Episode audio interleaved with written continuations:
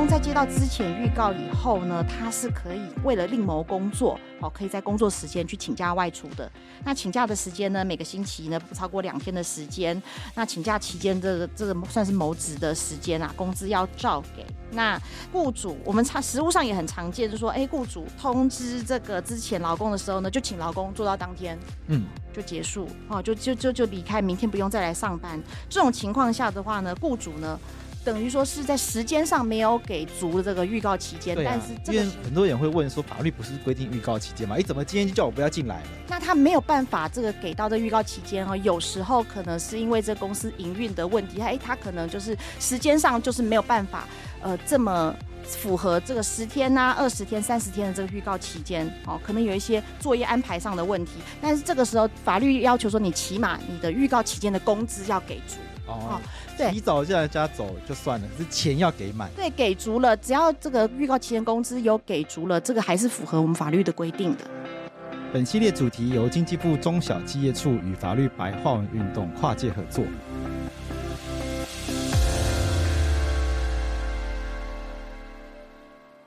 在疫情结束之后，许多产业都开始复苏并重新找回动能。但是这几年因为消费习惯改变，或者是经济结构转变，毕竟经过了疫情，大家很多的生活模式都出现了非常多的变化，所以许多企业也因此调整经营模式。譬如说，许多门市实体商店可能就逐渐转向。往线上电商的模式来做发展，这样子的情况可能导致本来受雇的劳工会面临没有工作或收入的窘境。那这也可能是因为许多企业它经营模式转向，导致它不再需要使用原来的劳工。因此，本期节目我们很开心可以邀请到彭运婷律师。我们希望透过彭运婷律师的专业来为我们介绍企业和劳动法在这部分的实务上的交汇，为我们说明当企业面临到转型缩编或者是有许多需要调整的地方，我们要如何妥善的处理好劳动关系，我们才能够维持劳资和谐，并且好聚好散。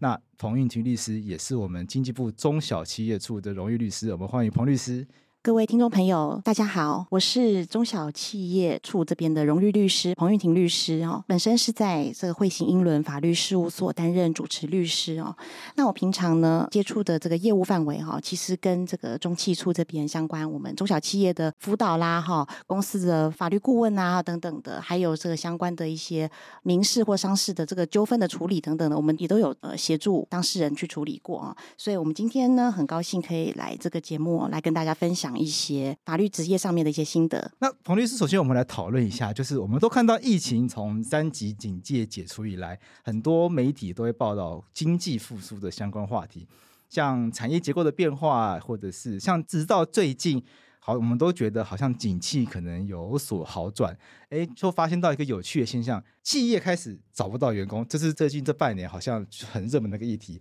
各行各业都出现缺工潮，因此许多老店。也因此关门大吉，这这个也是大家觉得很令人觉得匪夷所思一些，就是诶，劳工到底去哪里了？关于企业结束营业这个话题，我们想先请问彭律师，我们在一般法律上我们会听到企业倒闭这个名词，一般民众会说企业倒闭了，他们会觉得企业倒闭是一个法律名词，但是实际上我们律师就知道，所谓的倒闭结束营业，其实它会分成公司解散、清算。破产或者是歇业等等好几种不同的一些情况，能不能先帮我们的听众朋友介绍这四种不同法律情况上面所指的所谓的倒闭，它是不是不一样的状况？跟大家分享一下，呃，所谓的企业倒闭哈是什么样的意思？就是一般人我们常常在讲哦，企业倒闭，企业倒闭，但是呢，这个其实是一个我们一般平常啦，不是法律人，然后我们口语上会讲说叫企业倒闭，但是其实呢，在我们真的是法条的用语，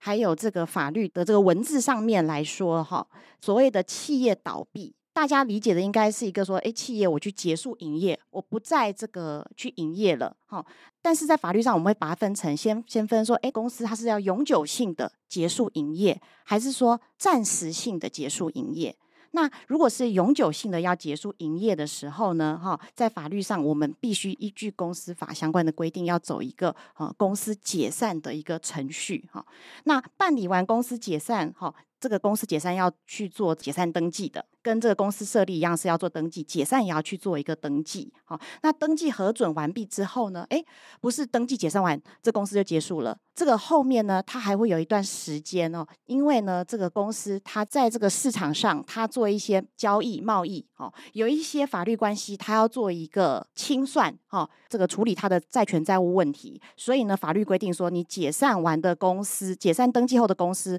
要进行这个公司的清算，哦，那清算的话呢，哈，那如果说不能清算的时候，诶。一些特殊状况要进行破产的这个程序，那清算完结或者是破产程序走完以后呢，哦，要做一个清算完结哈，或者是破产结束的这个登记，这个公司才算是在我们法律上，它法人格完全的去消灭哦。那什么时候会用清算？什么时候会用破产？因为我们好像小时候玩大富翁都会听过破产这个字，那什么时候会用破产？什么时候用清算？我先补充一下这个公司解散的这个部分啊，哈，那个他公司解散呢，其实必须要依据这个公司法的规范，像像像是一般我们常见的有限公司，它是要经过这个股东表决权三分之二以上的同意来解散公司。那如果是股份有限公司的话呢，它要经过这个股东会的特别决议哈来通过，那才能把这个公司去做解散。那我们这个公司法它有规定啦，哈，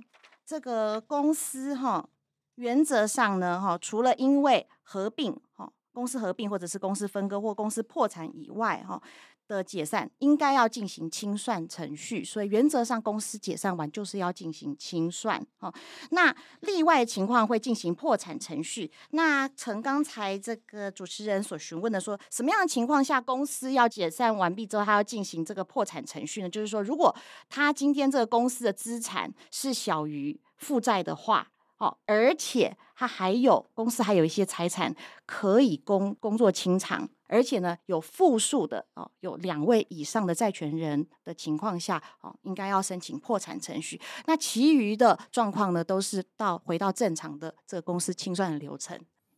就是公司它的它所剩下来的财产已经没办法把已经没办法完全的清偿，对，债务太多已经还不清，可是至少还有些东西可以分。所以透过破产程序来公平的分给大家。是的。除此之外，我们还听过有一些人会说，他公司去什么经济部或者去什么台北市政府商业处办一个登记，他们大家就会觉得，哎，这样公司不就结束营业了吗？其实公司在解散之后呢，它要进行这个清算的程序。那这个清算程序呢，其实呢，它就是要处理公司的这个债务跟资产的问题啦，哈。那这个过程中，公司会有一个清算人来负责这个过程，哈。然后他要必须要向法院做报告。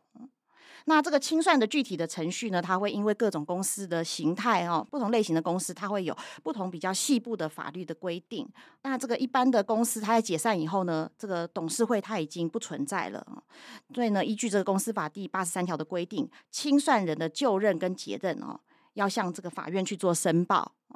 那除非是当然的清算人，像我们法律有规定说，像是在这个有限公司是以全体股东哈作为清算人，那在这个股份有限公司的时候呢，是以这个董事作为清算人然后，那除了这些当然清算人以外呢，那个一般的这个选任的清算人呢，就要在就任的十五天内哦，将他的姓名、住所、居所或者是就任的日期来向法院做申报。那清算完结以后，也要去向法院做一个清算完结的申报啦。哦，那也要向当地的这些税捐主管机关来做这个清算的申报啦。哦，那这边补充说明一下哈，那公司清算的这个，他大概要处理的事情就是说，法院他会做一个哦公告哈，那公告之后呢，会让这个债权人哈也来申报他的债权啊，对公司债权人来申报债权，那公司呢也要去申报他们现在现有的公司的财产，透过这个清算的程序哦来做一个这个。能够清偿债务的资产的一个分配啦，哈，合合合理、合法、公平的一个分配，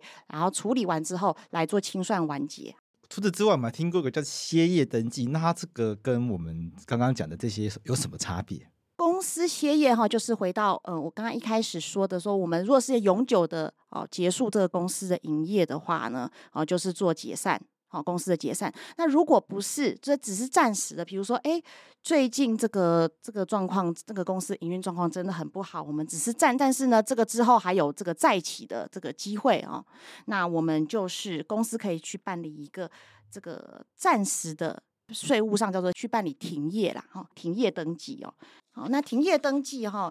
也有一些相关的这些行政流程哈，要去走了哈。像我们的公司行号，如果要暂停营业哈，一个月以上的话，应该在停业前或者是停业日起十五天内申请停业的登记，并且在恢复营业前的十五天内去做这个申请复业的登记啦。那停业期间哈。每一次最长不得超过一年啊，但是它停业的次数是没有限制的，没有次数限制，所以可以一年停业完再接着再停业一年哦，再看情况这样。那停业期间呢哈，它的好处是说它的这个公司的营业税它就不用申报了哦，在税务上是比较节省的哦。那但是呢，一年一次的这个公司的营所税申报还是要去做申报的哦。停业之后如果有需要哦。继续停业的话，就不需要去先办理复业，再办理停业哦。可以在每一次停业期间要结束前，再依法再申请展延停业的登记。那公司行号它终止营业的时候呢，也应该要在这个事实发生之日起的十五日内去做这个歇业的登记。我们有时候会听到一句话叫做“企业倒闭，负责人全身而退”，就是我们也会很好奇，当企业不幸倒闭之后呢，到底负责人要不要一起来负责？因为企业如果经营不善，很多情况下是比较会有许多连带产生许多纠纷嘛，所以常常也会衍生出许多冤亲债主。他们譬如说，可能跟他们可能可能跟这间公司交易的可能客户，那当然也包括可能领不到钱的劳工等等的，都会跑出来主张很多的权利。这个时候大家都会想要知道，那到底能不能够要求负责人来负责？所以我们想要请问彭律师跟我们讨论一下，新闻常常会讲企业倒闭了，结果负责人能够全身而退。这是因为法律有一些特殊的规定，所以造成这样的现象吗？这个主持人问的问题哈，正好就是说，某程度来说哈，公司法的规定啊，公司啊是一个这个，它可以在法律上做公司登记之后，然后符合公司法相关的这个设立啦哈，还有营运的这个规定的情况下呢，它是有一个独立的法人格存在。那这个法人格是独立于这个负责人他本人在。作为一个自然人哦，他在法律上一个独立的人格。诶，我这个负责人呃，彭运婷，那我可以再开一个公司哈，某某有限公司或某某股份有限公司，他在法律上跟我个人的这个法人格是独立分开的。那在法律上哈，如果说比如说我开设的公司，他如果有。呃，有限公司或者是股份有限公司，它如果有任何的债权债务关系，它原则上是跟我个人的债权债务关系是分开的，我不用去这个负责啦哈。所以，如果是个雇主，如果是这个有限责任公司组织形态的话哦，譬如像是股份有限公司或者是有限公司哦，那依据公司法的规定是只以出资额为限来负有限责任啊。而且公司是法人，负责人是自然人，在法律上就像我刚才所说的哈，是各自独立的个体，所以原则上公司倒闭哈，或者是我们刚才说的是公司歇业啦哈，解散哦，如果有积欠员工薪资，那那这个这个薪资债务呢，在法律上是只属于公司的哈，它并不是负责人个人的债务，劳工呢就只能够依法向公司去求偿。那负责人本人呢？哦，原则上是不需要拿自己的财产出来做清偿的，就是公司归公司的意思。是的，是的。那有没有一些比较特殊的情况，会要求负责人他必须要对公司的债务连带来负责？哦、呃，当然是有这种比较例外的情况啦。哈。那第一种常见的情况是说，哈，我们法律也是规定，我们实务上常见说，哎，负责人他要去做一些这个企业的借贷啦，哈。那负责人对公司的债务，如果是去负担保证或者是连带保证的法律责任的时候，例如我们常见说，公司向这个银行来借款啦，那银行呢，他通常就会要求说，公司的负责人你本人哈。也必须要来担任这个公司借款的连带保证人，或者是公司负责人哦，跟这个公司来共同哈，跟这个民间民间的这个私人去借贷的时候，哎，有时候需要签发票据，那这个借钱的人可能就会要求说，哎，这个公司负责人哈，你跟这个公司。都要共同的哈，当这个发票人来共同的签发票据，这个时候呢，也会发生哈票据法上哦，这个负责人跟公司来连带清偿票据债务的责任。那或譬如说有一些极端情况啦哈，比如说公司的负责人呢，他可能因为一些呃状况。他必须要给员工比较多的这个保障和承诺。那他跟员工签约的时候呢，也是有有签名说承诺说，哦，我也会如期的去发薪，哈，这个公司会如期的发薪。如果说这个公司没有如期发薪的时候呢，负责人呢，他也会负责连带的这个给付薪资，就是负保证责任的时候，劳工也可以在公司没有付薪资的时候，向负责人请求公司应该要给付的薪资啦。那第二种状况就是比较例外，就是说，如果说今天这个公司负责人有违法的情事的时候哦，我们这个公司法第二十三条，它有特别的去规定说，公司负责人如果在对公司业务的执行上面，有违反法令，导致他人受有损害的时候。这个公司负责人要跟公司来负连带的赔偿责任，但是这边的违反法令不是单纯的说违反我们民法上面的债务不履行的责任，然后说哎，只是单纯的呃付不出薪水啦，付不出货款啦，哈，这样子是不能够随随便便就把这个公司负责人拉来说，哎，你这个公司付不出钱来，这个这个负责人也要一起一起连带负责哦，没有这样子哦，必须要是违反比较严重，像行政法规哈，或者是甚至是刑法。的法规，哦，而且呢，他违法的行为呢，要跟损害有因果关系，这样才有机会哈，去对这个负责人去要求跟公司连带的来负赔偿责任。所以门槛是不是稍微有点高，不是那么容易证明？其实是原呃，如果是负责人有设立有限公司或呃有限责任形态的公司的话，基本上是一个呃，就是一个防火墙，在法律上。嘿，那如果不是有限责任形态公司，譬如说。他成立的不是公司，通常会叫做什么商号、什么企业社、什么工作室的话，那是不是就表示说，这种负责人我们可以对他比较有求成的机会？啊，主持人说的没错哈。其实，在我们台湾实务上常见的，并不是每一个营业人都是有设立公司形态的这个组织。很多呢，它是以说，哎，像我们常看到某某企业社哦，某某商行哦，某某饮食店、某某食品行哦，甚至是某某工作室，嗯，哦，或者是某某诊所哦，某某事务所这些。名字的形态哦，都是属于商号，它名字里面没有公司两个字，它就不是公司的形态哦，它就是一般的行号或商号。那我们这个行号在商号上，它在我们的的这个法律上或者是税法上叫做商业啦，它不是公司。那商业在法律上它是没有独立的人格，只有设立公司才有独立法人格。那不是公司组织形态的这些商号，它法律责任就是商号负责人哦，跟商商号的这个是没有独立的这个人法人格存在的，所以商号负责人必须要对商号的债务来负无限连带的清偿责任。所以呢，如果今天这个商号某某商行哦，它歇业了，甚至是我们俗称的倒闭了哈，那商号的这个员工哈，就是是可以突破这个，就是没有所谓的什么公司的这防火墙的问题，他可以去对这个商号负责人来要求清偿。啊，那我们额外请教彭律师，是不是在商业组织形态的选择上？选择公司会对负责人比较有保障一点，那为什么还会有人要选择成立商号？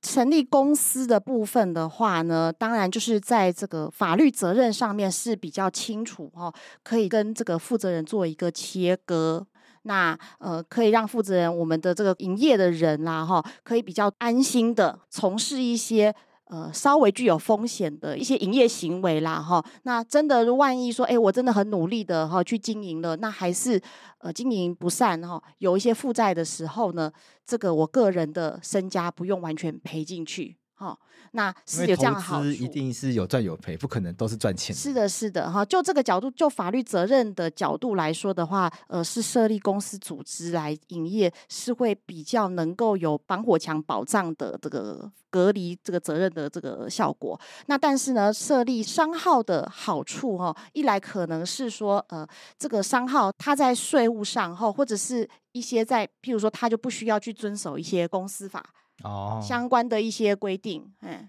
比较简便，对，它比较简便，它的设立哈，或者是呃，这个营运上面都比较简便，成本会比较低。是的，是的，嘿嘿嘿，所以会看自己看个人的取向，嘿，业务如果没有这么大的规模，哦，风险不一定那么大，是，是，对，是，所以可能也没有这么大的防火墙的需求的话，不一定真的要需要公司。是的，是的。那假设今天公司真的。营运不善也不一定营运不善啊，就是公司可能因为有一些情况就不经营了，有些情况下，那总是需要跟员工说再见嘛。我们常常也在新闻上发现，有一些公司可能处理比较好，那可能会提前公司，然后优退，然后好好的把员工呃可能可能遣散。但有一些公司，它却是员工看新闻才知道，甚至是可能员工今天上班发现，哎，怎么铁门生锁不开了？那这个时候，那可能员工就只好。是甚至找不到老板啊，只好透过工会抗议，然后然后跑去找劳动部陈情，然后想办法到处求偿。这种积欠工资，然后积欠遣散费等等的状况，像我们想要请教彭律师，那这时候雇主是不是可能会违法？那可能会违反哪些我们说劳动法的义务？那这种违反劳动法的义务，它会因为公司的人数，我们说解雇人劳工人数的多寡而有所影响吗？首先跟大家说明一个这个基本的观念啦，哦，就是说，哦，雇主在解雇劳工的时候，不是可以自意的，我不想要这个劳工哦，我就请他离开，哦，这是不行的哦。这个我们依据劳基法第十一条的规定，哈，雇主必须要有这个呃一些情况哦，比如说歇业哦或转让啦、亏损啦、哈业务紧缩的时候，好或者是不可抗力暂停工作在一个月以上啦，哦，或者是业务性质变更有减少劳工的必要，但是又没有适当的工作可以提供安置员工的情况哦。等等这些状况的时候呢，雇主呢才能够去预告终止劳动契约。那像刚才主持人所提到的说，哎，公司这个经营很困难哦，然后发生了倒闭的情势的情况呢，其实呢应该是公司营运状况非常不好了哦。通常应该是可以符合这个劳基法十一条的。雇主可以终止劳动契约的这个情况，像是歇业或转让或亏损或业务紧缩这样的情况，应该是符合，那就应该要走这个呃劳基法我们规定的这个相关的这个呃资遣的这个程序啦哈。这个之前的话哈，其实依据劳基法的规定，它也必须要有一个预告期间的一个一个时间呐。比如说我们要给劳工，我这个公司要结束营业了哦，我应该要让劳工有一个缓冲期。他一个他有一个时间可以去谋职，哦，或者是安排，哎，我接下来我要转换工作，哦，或者是我，哎，我薪水可能一下会变少，或者是有一段时间可能，呃，这个我要做一些我们家庭财务的规划，哦，所以要给人家一个预告的期间会比较好啦，哈，这个也是法律有规定要去做的这个法律的责任哦。另外呢，在这个资遣的情况下呢，其实公司也负有一个行政法上的义务，要去做一个资遣的通报，啊，向这个主管机关做资遣的通报。那这个之前的通报是指这个资遣通报哈，跟我们给劳工的预告期间是两回事，不一样的，完全不一样哈。这个资遣通报是对这个主管机关的一个资遣通报的义务啦哈，依据是来源是这个就业服务法第三十三条第一项的规定哈，公司要去做资前通报，原则上必须要在这个终止劳动契约十天前向主管机关做这个资遣通报，如果没有提前十天做资遣通报的话，就业服务法第六十八条第一项哦，还有七十五条相关的规定哦，由直辖市或者是县市主管机关哦，可以处这个新台币三万元以上十五万元以下的罚款哦，这是蛮多的。那如果解雇人数很多的话，是不是还要做所谓的解雇计划书？这个部分的话呢，就是牵涉到这个除了劳基法之外，其实呢，我们台湾目前哦，因为为了因应说，哎，怕是说。企业突然之间，他大量的去解雇劳工的时候啊，一下子会造成这个社会的一些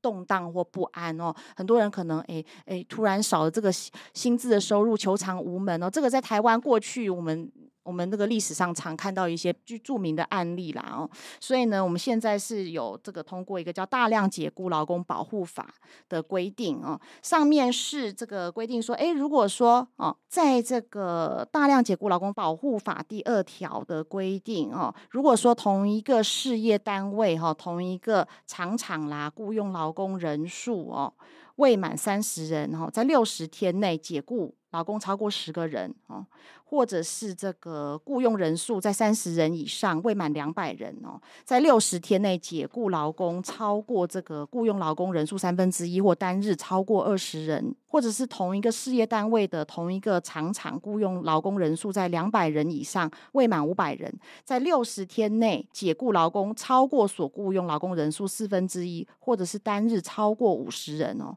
或者是同一个事业单位、同一个厂厂雇佣劳工人数在五百人以上，在六十天内解雇劳工超过所雇佣劳工人数五分之一，或单日超过八十人哦。最后一个情况就是说，同一个事业单位在六十天内解雇劳工超过两百人，或者是单日就超过一百人的解雇的情况下的话呢，就是。法条所明定的所谓的大量解雇劳工的情形，那这种情形下呢，呃，依据大量解雇劳工保护法的规定，必须要提前在这个六十天哈前，要把这个解雇计划书要写一个叫做解雇计划书啊，然后把这个解雇计划书呢通知主管机关跟相关单位的人员哈，然后要公告揭示。那这个相关的人员还有单位，包括了说事业单位里面哈，涉及到大量解雇。部门的劳工，他所属的工会，或者是这个事业单位劳资会议的这个劳方代表，或者是事业单位内涉及大量解雇部门的这个劳工，但是不包括我们旧服法第四十六条规定的定期契约劳工啦。那这个解雇契约书的内容上的话，哈。这个应该要包含这个解雇的理由啦，哈，解雇的部门啊，哈，还有解雇的日期、解雇人数，哈，解雇的对象的选定标准，还有资遣费的计算方式，还有辅导转业等等的，哈。那这个解雇计划书，哈，提出。之后的十天内呢，劳雇双方就要本于这个劳资自治精神的下去协商啦。哦，劳雇双方拒绝协商或是无法达成协议的时候呢，这个主管机关要在十天之内召集劳雇双方组成这个协商委员会，就解雇计划书的内容来进行协商，然后提出适当的这个替代方案。洪律师刚刚为我们说明的是雇主解雇劳工的一些程序，包括雇主要事先的预告劳工之外，也要对主管机关做资遣通报。如果人数很多的时候呢，还要做大量解雇的解雇计划书。那刚刚这是程序性的规定，除此之外，我们还要请教彭律师，在劳动基准法的规范中，雇主如果要解雇劳工的话，有哪一些实质性的规定是我们需要来注意的事情，因为刚刚是程序性的规定，那这个时候也会有老板问说，我是不是只要遵守这些程序性的规定？哎，我先做质检通报，然后我预告了，那我就可以解雇？还是说在劳动基准法下面，其实解雇劳工，雇主还有其他的条件必须要符合，必须要满足才可以解雇？换句话说，到底能不能够？我想解雇就解雇，我觉得这是一个很重要的观念。主持人提到的是个我们其实台湾我们在这个职场上常见的状况啦，哈，就是牢固大家这个朝夕相处，一起工作哦，这个常常难免双方就是就是日久就会生些摩擦啦，人跟人相处嘛，对，常常呢雇主跟这个员工呢就是在工作中呢配合不顺利，然后就可能会有吵架的情况，他可能一气之下呢，可能雇主就会说好，你就做到今天就好了哦。我们我们我们不想请你了哦，请你离开哦，或者是员工说哦，我也我也我早就不想做了。哦，这这种状况啦，那这样子呢，呃，我们雇主呢，可不可以任意的去解雇这个劳工呢？哈，就像我刚才所说的，我们在这个劳基法上面，我们为了保障我们的劳工啦，因为劳工毕竟在我们的这个社会经济上，我们是相较于雇主，哦，应该是经济上是比较弱势的。那我们希望在这个呃，在在营运在营运获利的企业主在营运获利的状况下，我们应该是要是保障劳工、照顾劳工，把劳工视为我们的一个营运的资产啦，哈，我们要去珍惜它、保护它，哦，那。呃，就重复我刚才所说的，我们非常重要的劳基法十一条的规定哦，雇主必须要有像第一个歇业或转让的时候哈，不然就是亏损或是业务紧缩的时候，那再来就是不可抗力暂停工作在一个月以上的时候啊。或者是这个业务性质变更，有减少劳工的必要，又没有适当的工作可以提供劳工做这个安置的时候，那还有这个第五个是我们实务上也很常见的哦，就是劳工对于所担任的工作确实不能胜任的时候哦，这个时候雇主也是可以去解雇劳工的。但是呢，这个我们实务上其实很强调的一件事情是说，所谓的解雇或者是之前劳工哦，因应该是一个最后手段啦。哦，我们原则上会先进，希望说这个雇主他可以先呃提点劳工哈，你工作上哦应该要怎么改进哦，甚至是提供这个呃劳方他工作上面的一些呃辅导哦，让劳工尽量的可以去配合雇主做一个很好的这个配合啦哈。那不要说一言不合，或者是觉得说雇主没有尽努力去辅导啦哈，或者是协助劳工情况下就把劳工呃资遣掉了哈，这个在法律上最后都是会不认为是合法的资遣。那这个资遣劳工的情况呢，这个就像我们刚才前面所一再强调的，雇主其实要呃之前劳工前，呃必须要给劳工一个预告期间呐。那这个预告期间会依据员工他在职的时间的长短，越长他的预告期间就会越长哦。像继续工作三个月以上，一年未满的话，要在十天前来做预告哦。那继续工作一年以上，三年未满的话，要二十天前哈、哦、预告。那继续工作三年以上的话呢，就要在三十天前跟劳工预告这个之前啊哦。那一样呢，这个对劳工的这个之前的预告期间哦，是对劳工的一个这个劳基法上告知的义务。在就业服务法上面，雇主对于主管机关也有一个行政上的之前通报的义务，就如我们刚才所说的，要原则上要在十天前啦。哦，那劳工在接到之前预告以后呢，他是可以为了另谋工作，哦，可以在工作时间去请假外出的。那请假的时间呢，每个星期呢不超过两天的时间。那请假期间，这个这个算是谋职的时间啊，工资要照给。那雇主，我们常实务上也很常见，就是说，哎，雇主通知这个之前劳工的时候呢，就请劳工做到当天，嗯，就结束，哦，就就就就离开，明天不用再来上班。这种情况下的话呢，雇主呢。等于说是在时间上没有给足的这个预告期间，啊、但是因为很多人会问说，法律不是规定预告期间吗？你怎么今天就叫我不要进来了？那他没有办法这个给到这预告期间哦，有时候可能是因为这公司营运的问题，哎，他可能就是时间上就是没有办法呃这么。符合这个十天呐、啊、二十天、三十天的这个预告期间，哦，可能有一些作业安排上的问题，但是这个时候法律要求说，你起码你的预告期间的工资要给足哦。对，提早叫人家走就算了，可是钱要给满。对，给足了，只要这个预告期间工资有给足了，这个还是符合我们法律的规定的。其实我们实务上也常见到，然后就是员工常常做不到，哎，有些雇主会问说，哎，可是我的员工他做不到三个月耶。他可能才做一个月，或甚至有一些说还在试用期，才刚来就离职了，就就说他不要做了，他就会或者是他就不见了，我们联络不到他，那这个我我们要把他资遣掉，那这样子怎么去跑这个流程？因为十天，刚才律师你说要十天前就要这个做资遣通报，我这样他上班才五天，我要怎么再提前十天呢？有些员工他来，可能他可能这个员工是自己觉得不适合。然后就自己人间蒸发，这个也也其实也蛮常见的。对对，也没有讲清楚说我是要离职，就是直接就呃不不来上班，也不不讲清楚哈、哦。那可能雇主就要用旷职的一些一些流程去把它这个解雇啦、哦。那这个情况下的话呢，这个法律有规定说，呃，如果是不可抗力的这种情况啦哈、哦，那这个要在他这个离职之日的三天内哈、哦、去做这个之前通报哈、哦、就可以了啊。哦那我们最后来跟彭律师讨论一件事情，就是我们刚刚讨论这么多的都是法条的规定、法律的知识，这些知识都是在处理企业结束经营、倒闭的一些如何善后的法律知识。我想这都是我们不太愿意处理到的状况。那我们最后，我们就要来跟彭律师讨论看看，我们企业主在经营的时候呢，难免都会有经营不善的状况，所以我想，我们总是要有一个防范于未然的一个危机意识。我们都不希望倒闭，但是我们一定要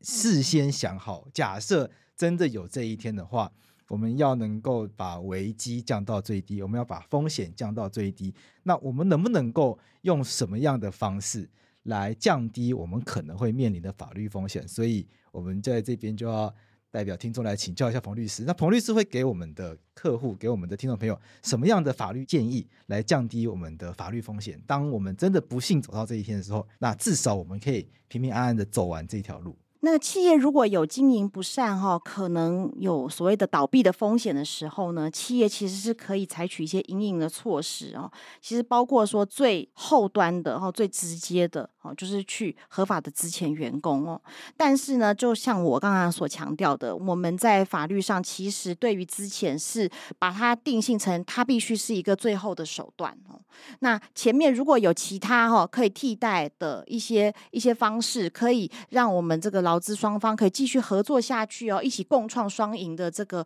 机会有的话，这个我们希望劳雇双方都尽量往这个方向去做努力。比较和缓的方式就是说，公司哈或者是企业主先跟员工来协议，在一定时间内，嗯、呃，我们先减发一下薪资，或者是增排员工的休假哦。例如说，我们实务上我们常常听到的就是，哎，放无薪假、无薪假哦。那其实所谓的无薪休假，就是所谓的减班休息啦，它不是一个法律名词哦，也不是雇主可以嗯、随便想想放无薪假就放无薪假的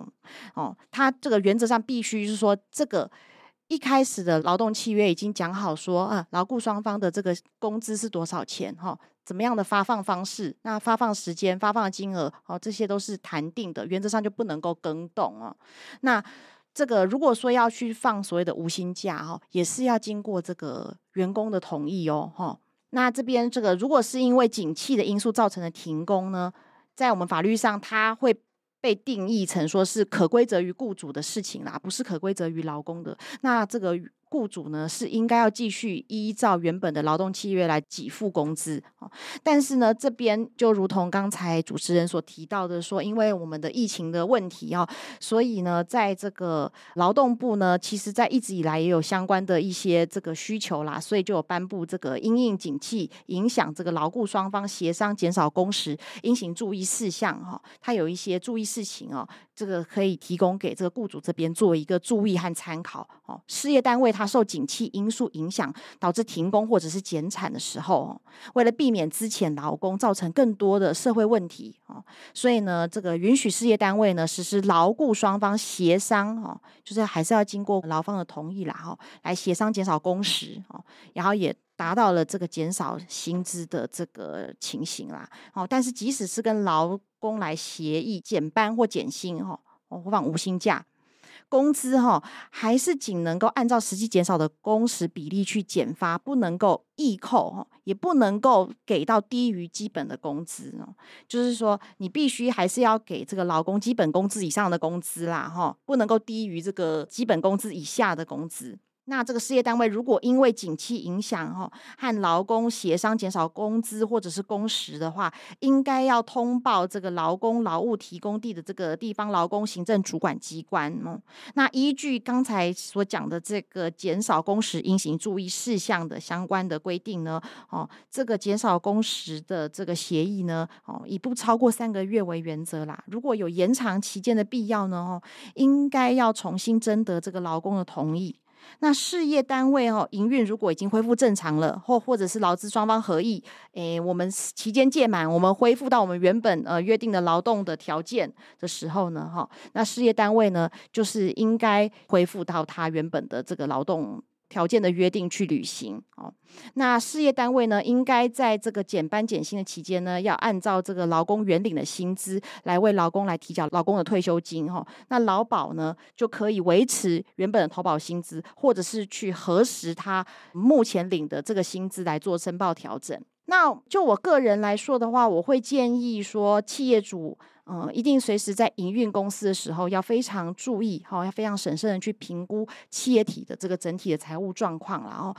嗯，虽然说这个企业经营就是一个冒险的过程啦，哈，有有风险，承担风险哦，那才有这个获利的可能啦。但是也不要说太杠杆，就是操作一些杠杆呐，太过于呃严重哦，撑到资产已经不足以清偿负债的程度的时候，才突然性的这个我们俗称的恶性倒闭或者突然的倒闭啦，哈，要意识到说我们对于不管是呃跟我们往来的厂商哈，或者是我们。呃，所聘请的员工，我们对他们其实都有一个契约的责任、法律的责任哦。我们该付的一些劳健保费啦、哈货款啦、哈工资啊、资遣费啦，我们应该要先计算起来，可能会是多少钱，先预留下来哈。如果营运状况只是暂时的不乐观，吼，未来有还有可以东山再起的可能性的话呢，嗯、可以考虑先跟劳工哈协商，在一定时间内哈减班减薪或者是调整工作等等。哦，有时候有一部分的员工可能会基于自身的考量哦，他他经济的情况比较紧缩哦，他没有办法这个协助企业主去做减班减薪的话，那雇主就必须要去考量说，哎，那我这样子的营运状况有没有可以这个去合法的去支遣劳工啦？哈。一般如果要去协商减薪的话呢，呃，我会建议说，通常可以优先去考量，呃，跟一些比较高阶的经营管理阶层的劳工去去做这个协商减薪或减班，因为这些高阶劳工他的薪资是比较高的，那他通常，呃，可能他经济状况也是比较好的哦，比较能够忍受说，哎，减薪哦造成的一些生活冲击哦，或者高阶劳工他因为位居要职，或者是他呃想要。保留他的这个高阶的这个职务或工作，他也比较愿意跟企业来做一个共体时间哦。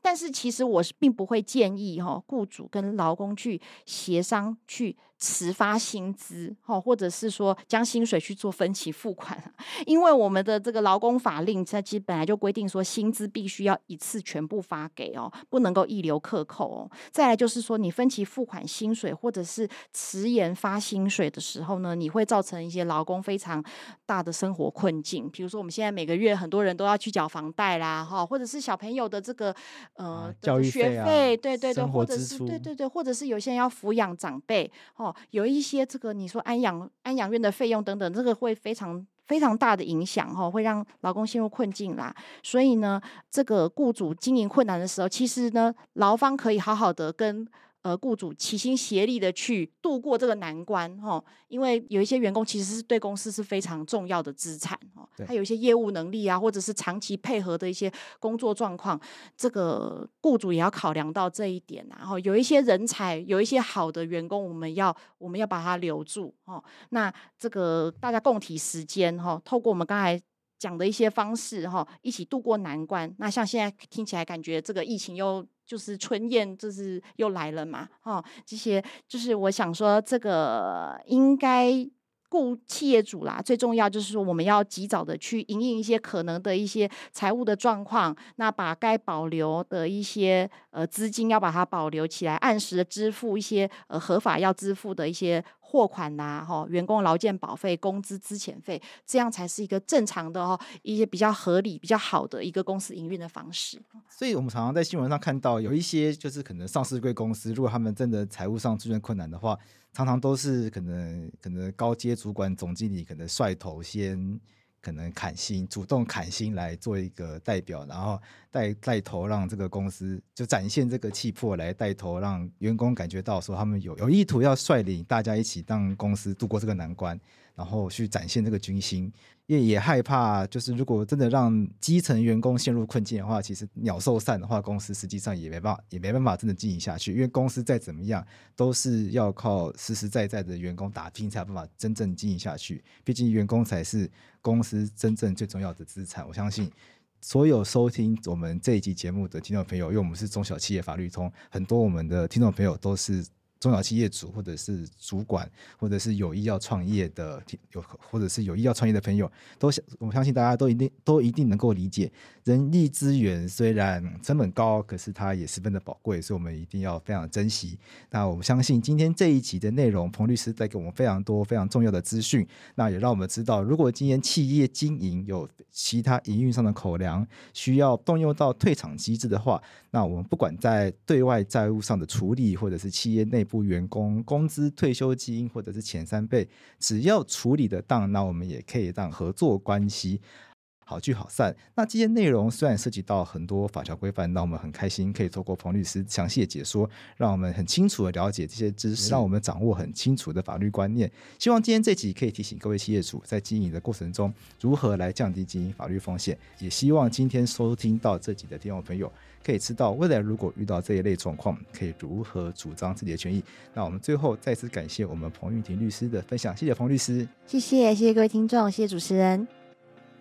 那我们最后我们要来跟大家宣传一个消息，就是我们经济部中小企业处一百一十三年到一百一十四年的荣誉律师临聘要开跑喽！如果听众朋友你是律师的话，一定要特别注意这个次讯息哦，因为每两年经济部中小企业处都会临聘一群优秀的荣誉律师来提供中小企业法律服务。那欢迎企业相关领域的专业律师线上填写报名表，一起提供专业法律服务。除此之外呢，如果你是一般民众的话也没问题，因为今年下半年的法规推广巡回讲座最后一场要在花莲九月十五号来举办。这次的讲题是中小企业订单违约法律责任以及劳工执行业务侵害他人权利的问题。欢迎东部的听众朋友免费报名参加，或者是听众朋友欢迎到东部游玩，然后来参加讲座，来学习我们的法律知识。以上资讯详情请上中小企业法律资讯服务网或中小企业法律新讯粉丝团报名参加。